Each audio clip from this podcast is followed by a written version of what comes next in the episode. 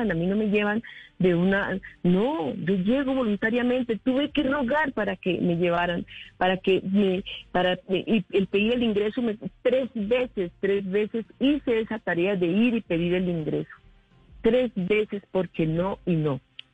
Sí, senadora. ¿Sabe qué me decían? ¿Por qué mejor no estudias, Sandra? Debías de estudiar. No teníamos las condiciones, no teníamos nuestro, nuestros ingresos económicos no eran suficientes para terminar de pagar mi secundaria y menos para la universidad. Sí, y usted entra a las FARC porque no pudo estudiar medicina y entonces entró a las FARC. Eh, ¿Por qué? qué? ¿Qué relación encontró usted entre no puedo estudiar medicina, mejor me voy para el monte? Muchas, muchas. Eso fue una opción. Mira, la, la, la, la guerrilla se convirtió en los campos una alternativa de vida para los jóvenes una salida para los jóvenes, porque usted, Néstor, fue joven como lo fuimos todos nosotros y siempre pensamos en lo nuevo, en, como en cambiar, no como sino en cambiar las cosas. Eso, le da, eso, es, eso es, particularmente de la juventud.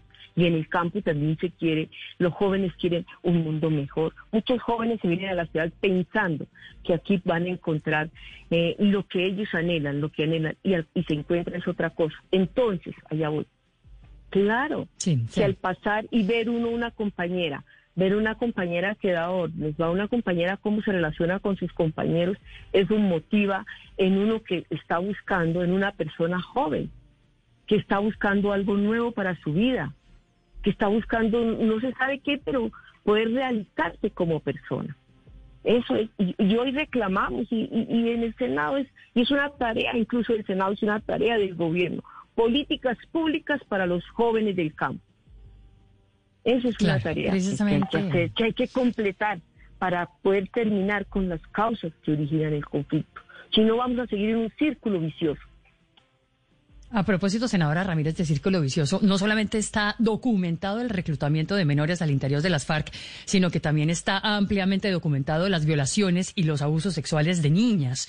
Y por eso le quiero preguntar, usted como mujer y ahora como segunda vicepresidenta del Senado, ¿qué va a hacer para proteger y para reparar a las mujeres víctimas de violencia sexual? Mira, eh, es que no, perdóname, ¿con quién hablo? Perdóname. Paola, Paola Ochoa, senadora. Bueno, Paola, buen día. Mira, Paola, eh, yo duré 35 años allá, nunca. Y hace poco terminamos, exactamente nos dimos a la tarea de hacer de verdad una encuesta. Y allá, no, yo no, yo no voy a decir que no se hayan presentado casos, pero casos muy drásticamente sancionados o muy drásticamente así sancionados. Y fueron lo mínimo, lo mínimo, lo mínimo lo mínimo que se presentaron. Y yo aquí te digo lo mismo, si hay casos en estos, ahí está la JEP, allá estamos todos compareciendo. Entonces hay que llevarlos allá y allá aclaramos todo, todo, todo lo que ocurrió. Senadora, ustedes, me, ¿usted me está hablando en serio?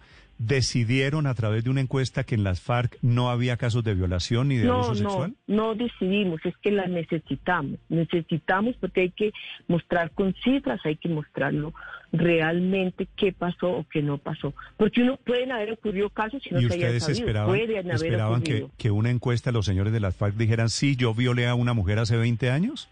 No, eso es muy diferente hacer una encuesta a las mujeres. Mira, eso es muy diferente. Eso es muy diferente.